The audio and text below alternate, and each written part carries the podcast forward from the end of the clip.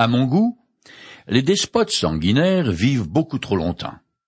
Mais comme tout a une fin, ils finissent quand même par s'en aller. Cependant, leur disparition ne veut pas nécessairement dire que tout est bien qui finit bien, car un tyran peut en cacher un autre.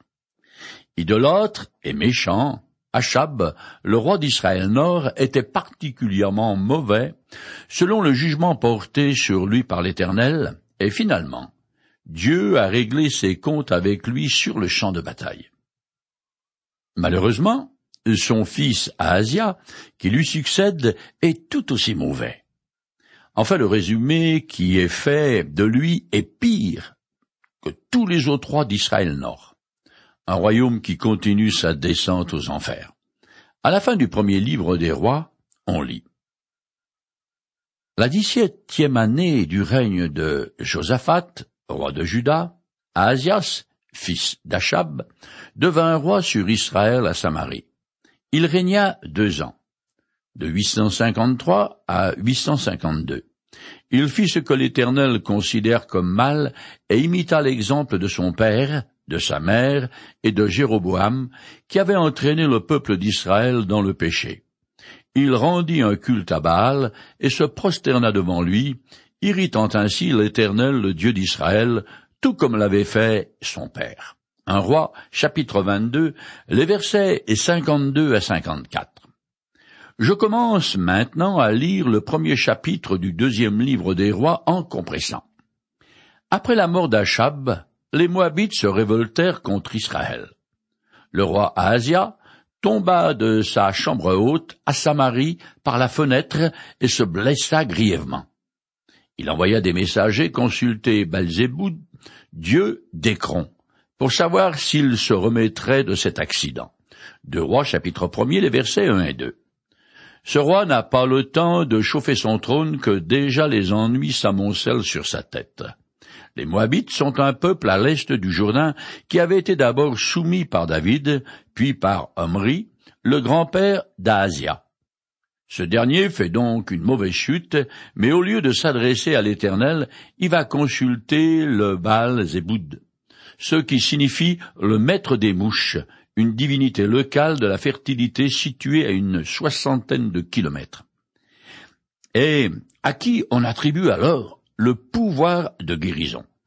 En Grèce et à Rome, c'est Jupiter, appelé chasseur de mouches, qui correspondait au bal oriental.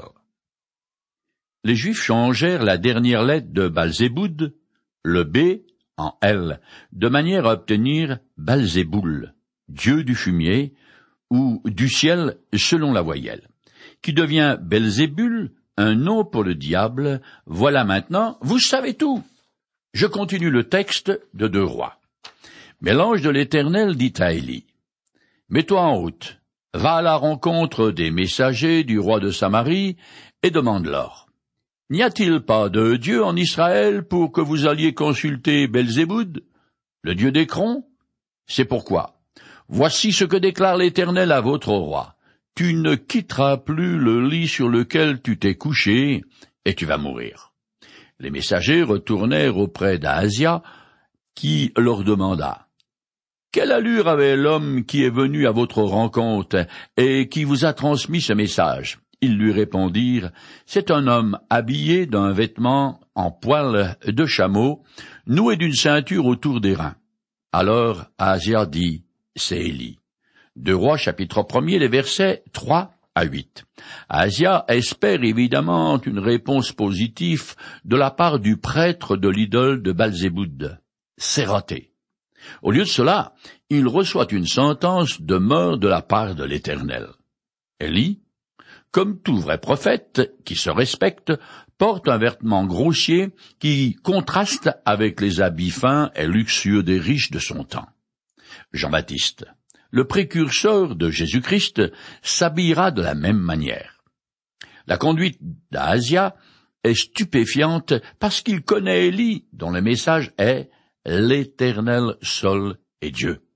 Et il ne peut pas ignorer comment il a défié, vaincu et exécuté quatre cents prêtres de Baal. Cependant, il n'en tient pas plus compte que ses ancêtres idolâtres. Je continue. Alors, il, Asia, envoya vers un officier avec une cinquantaine d'hommes pour qu'il le lui ramène. L'officier monta vers Élie sur le sommet de la montagne. Il lui dit, Homme de Dieu, le roi t'ordonne de descendre. Deux rois, chapitre 1 verset 9. Cette expédition a pour objectif de s'emparer du prophète. Il semble qu'Asia espère pouvoir contraindre Élie à revenir sur sa funeste prédiction concernant son sort. Je continue. Élie lui répondit, Si je suis un homme de Dieu, que le feu tombe du ciel et qu'il te foudroie, toi et ta cinquantaine. Aussitôt, la foudre tomba du ciel et consuma l'officier et sa cinquantaine de soldats. Asia envoya un autre officier qui lui dit, Homme de Dieu, par ordre du roi, dépêche-toi de descendre. Élie lui répliqua, Si je suis un homme de Dieu, que le feu tombe du ciel et te foudroie, toi et tes hommes. Aussitôt, la foudre tomba du ciel et consuma l'officier et sa cinquantaine de soldats. Deux rois, chapitre premier, les versets 10 à 12. Aussitôt dit, aussitôt fait. Les mots hébreux pour feu, esh, et homme, ish, se ressemblent beaucoup. Ce qui descendra, ce sera non pas l'homme, mais le feu. Non seulement le roi rend un culte au faux Dieu, mais il méprise aussi le prophète Élie. En venant le saisir pour l'emmener captif comme un criminel, c'est à l'Éternel lui-même que s'en prend cette troupe. Une très mauvaise idée qui oblige Dieu à punir sévèrement deux fois de suite cet outrage en revendiquant avec éclat son honneur bafoué. Je continue. Asia envoya un troisième officier avec une cinquantaine.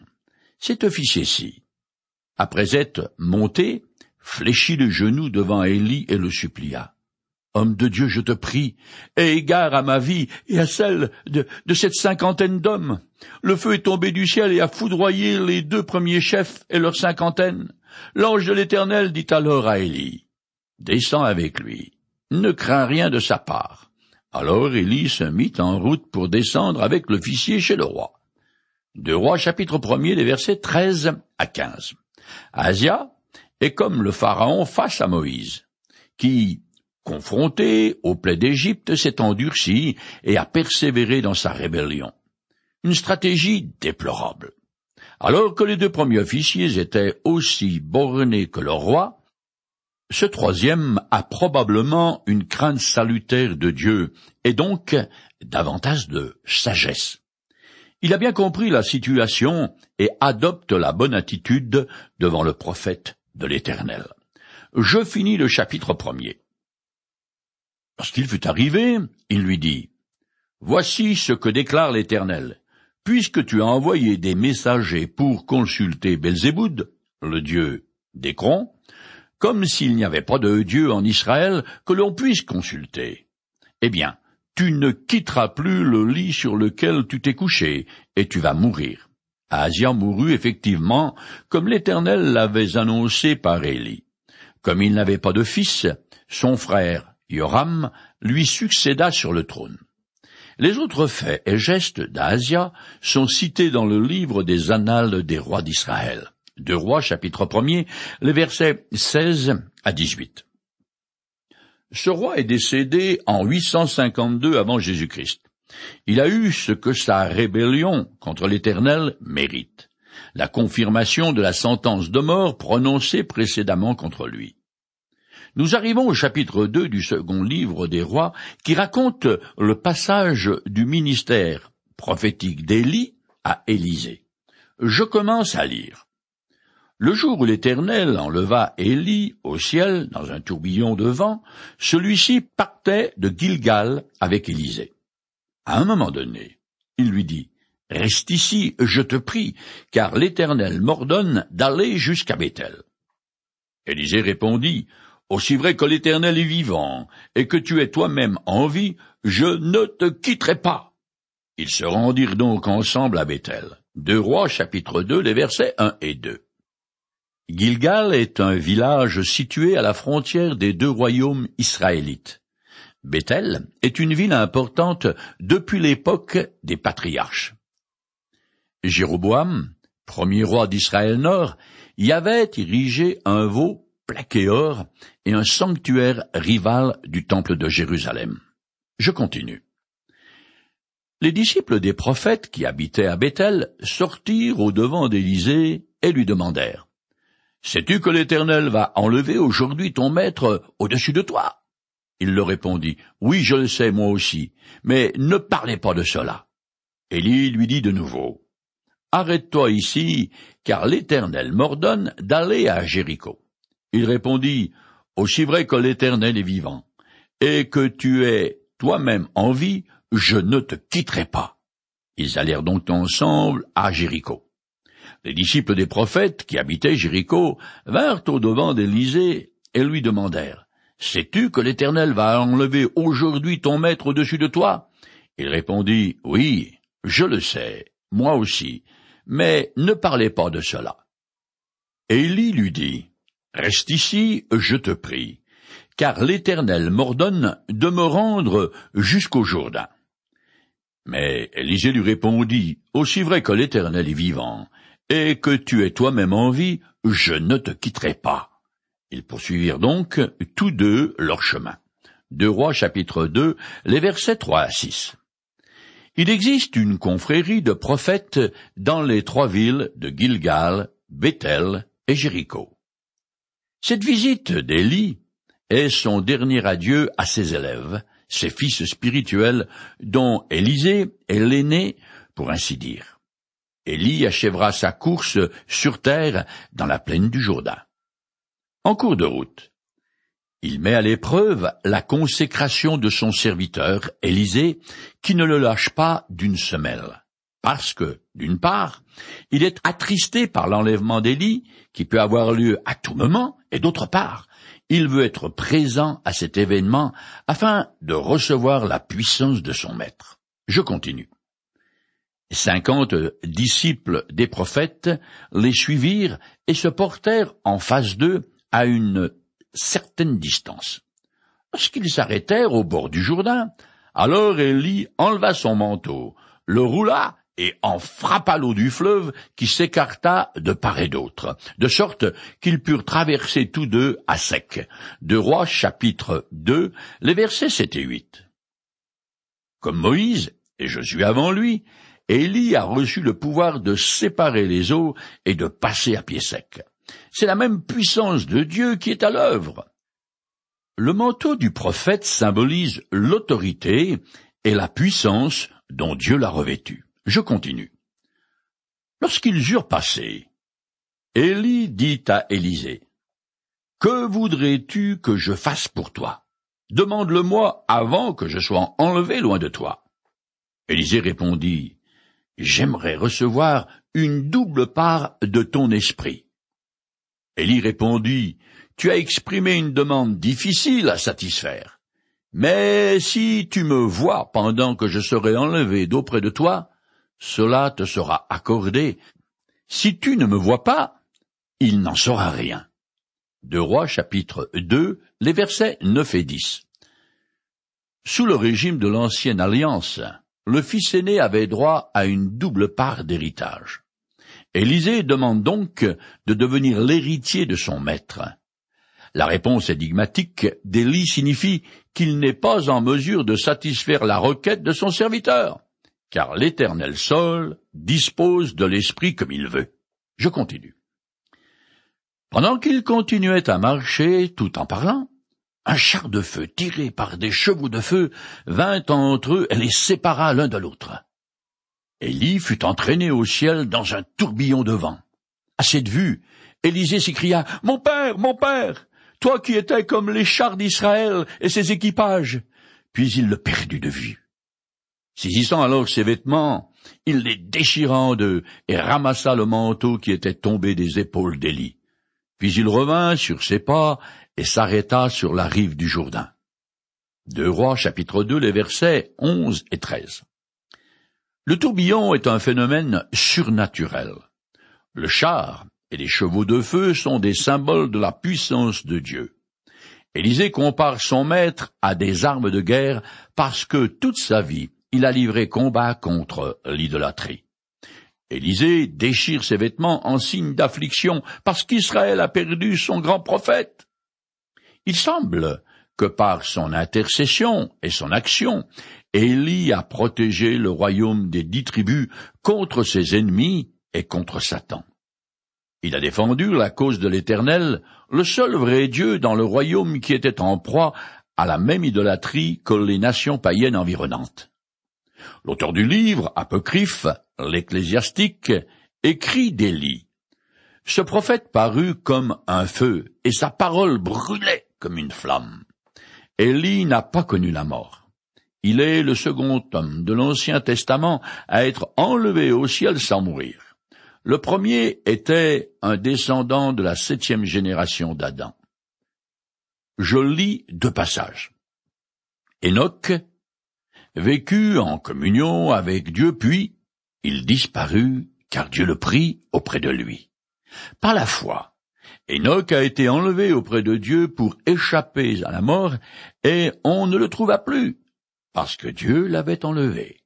En effet, avant de nous parler de son enlèvement, l'Écriture lui rend ce témoignage. Il était agréable à Dieu.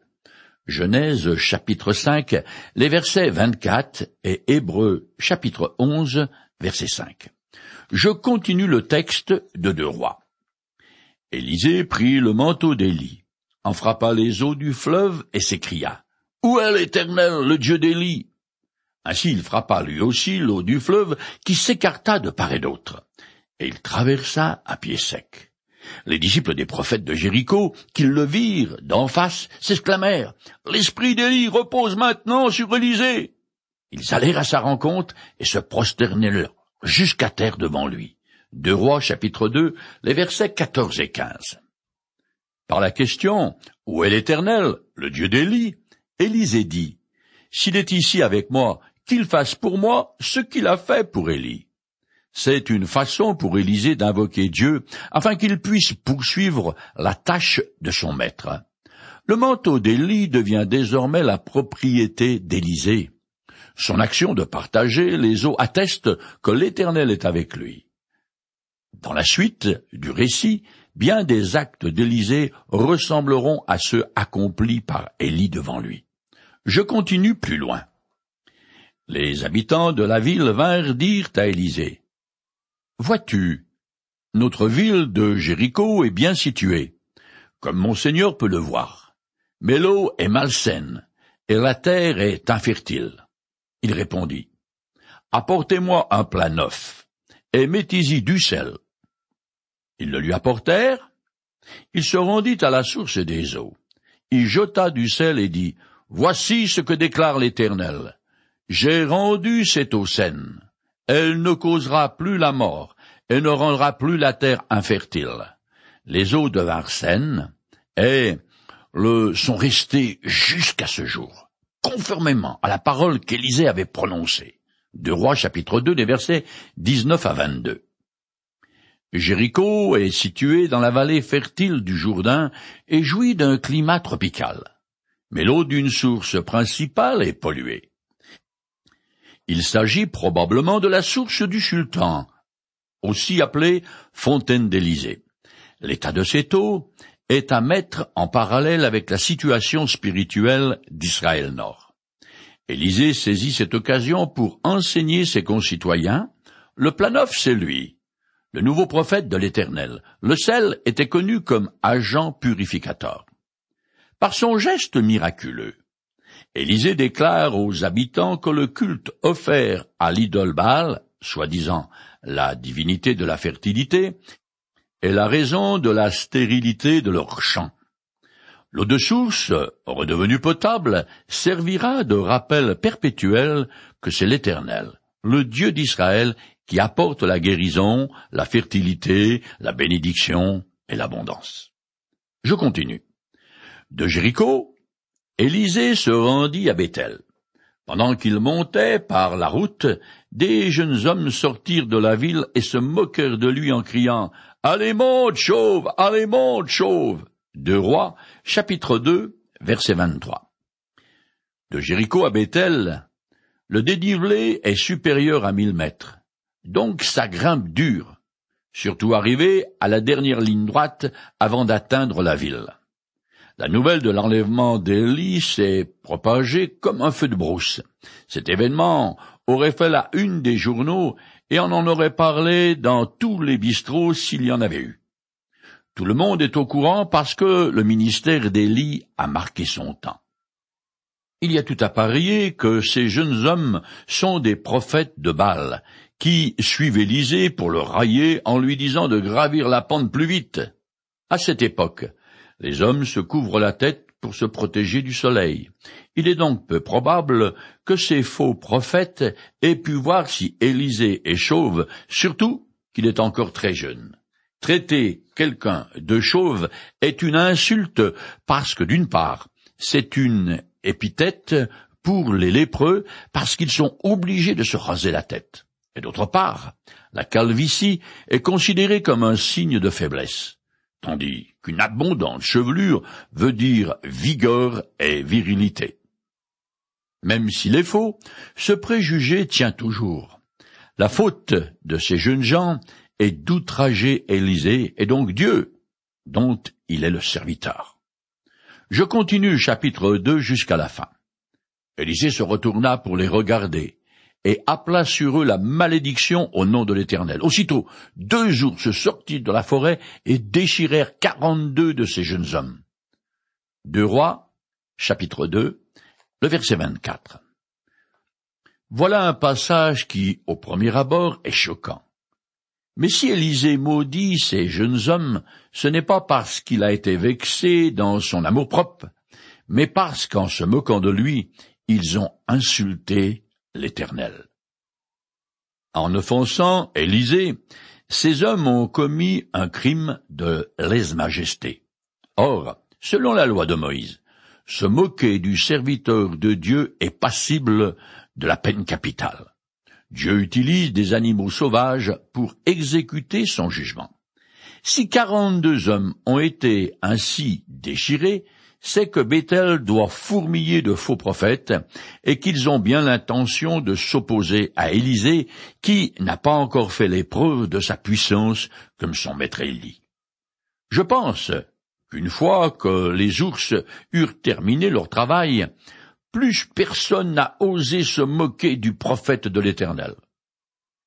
Suite à cet incident fâcheux pour les faux prophètes de Baal, Élisée a continué son chemin jusqu'à Samarie, la capitale du royaume d'Israël Nord. Les bénédictions et les malédictions sous forme de miracles qui viennent d'être rapportées sont la légitimation du ministère d'Élisée comme continuation de celui d'Élie aux yeux de tous. Dans les Écritures, on trouve de très nombreux textes qui rapportent des jugements divins et qui sont souvent particulièrement sévères. Le Dieu que nous présentent les textes sacrés n'est pas le papa gâteau qu'on voudrait s'imaginer, une sorte de Père Noël à la barbe blanche qui se promène sur un nuage rose et qui ferme les yeux sur les fautes des hommes. Le dieu fabrication maison qui est propagé par la croyance populaire, que ce soit au bureau, à l'école, dans la rue ou ailleurs, est un non-sens. En fait, seule une petite minorité de gens a une vision relativement juste de l'éternel pour la bonne raison que ces personnes se sont donné la peine de le découvrir en étudiant sérieusement les Écritures. Pour les autres, ils se sont fait leur propre Dieu, ce qui est d'ailleurs la définition d'une idole. Cela dit, il faut garder à l'esprit que ceux qui s'humilient devant Dieu ont la vie sauve. À l'exemple du troisième officier qui s'est mis à plein ventre devant le prophète Élie. Si le roi Asia a fait de même, Dieu l'aurait probablement guéri de sa mauvaise chute. Pareillement, tous ceux qui viennent à Jésus reçoivent la vie éternelle, car il l'a promis quand il a dit Tous ceux que le Père me donne viendront à moi, et je ne repousserai pas celui qui vient à moi. Jean, chapitre 6, verset 37.